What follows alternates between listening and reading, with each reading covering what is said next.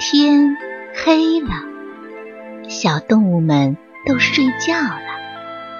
小宝宝躺在温暖的被窝里，闭上眼睛，听有趣的故事。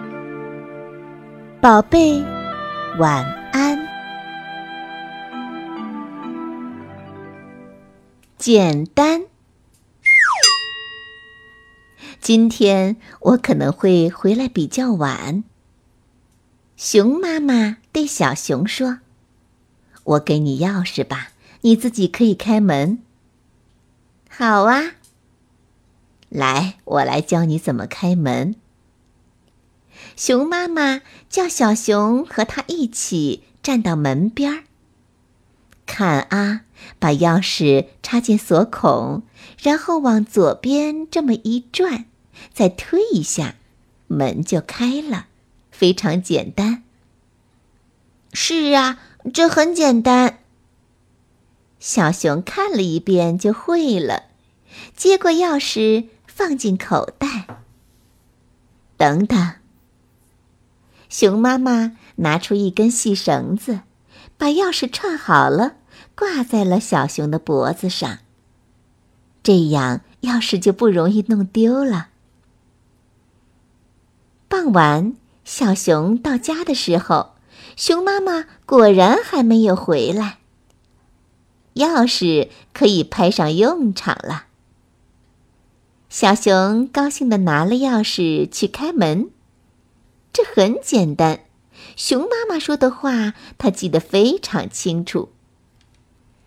第一步是把钥匙插进锁孔。哎呦呦！小熊觉得脖子被勒得很疼，挂钥匙的绳子太短，钥匙去碰锁孔的时候，它就得低下头、弯下身子贴近门。可是这样一来，眼睛就看不到锁孔了呀。磨蹭了好一会儿，还是没有找准锁孔。小熊的额头上都冒汗了，一直背着的书包这会儿变得特别重。还是先把书包拿下来吧。小熊站直身子，把书包脱下来放到门边儿，再次拽着钥匙弯了腰往门边凑的时候，小熊忽然想起。书包可以脱下来，钥匙也是可以的呀。钥匙从脖子上拿下来以后，把它插进锁孔，就变得非常简单了。好了，现在是第二步，往左边一转。可是哪边才是左边呢？聪明的小熊当然不会分不清左右。妈妈说过的吗？拿碗的是左手，拿筷子的是右手。可是现在家门都还没打开呢，哪有饭碗和筷子可以拿来帮忙分辨左右呢？小熊挠挠头，啊，想起来了，这个老师也教过，左手摁着本子。右手拿笔写字，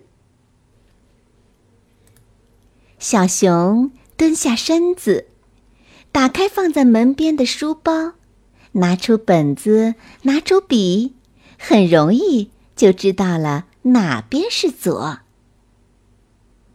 捏紧钥匙，往左边用力一转，再把门往里一推。第三步真是太太太简单了。小熊拿了书包走进家门，自己开门回家，感觉真不错。他快活的在屋子里转了好几个圈儿。天完全黑下来的时候，妈妈才回家。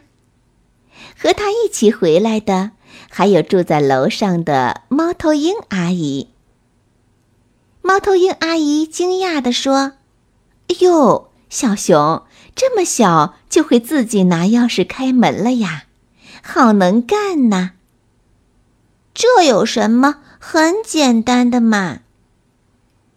小熊满不在乎的挠挠鼻子，把妈妈的拖鞋递给了他。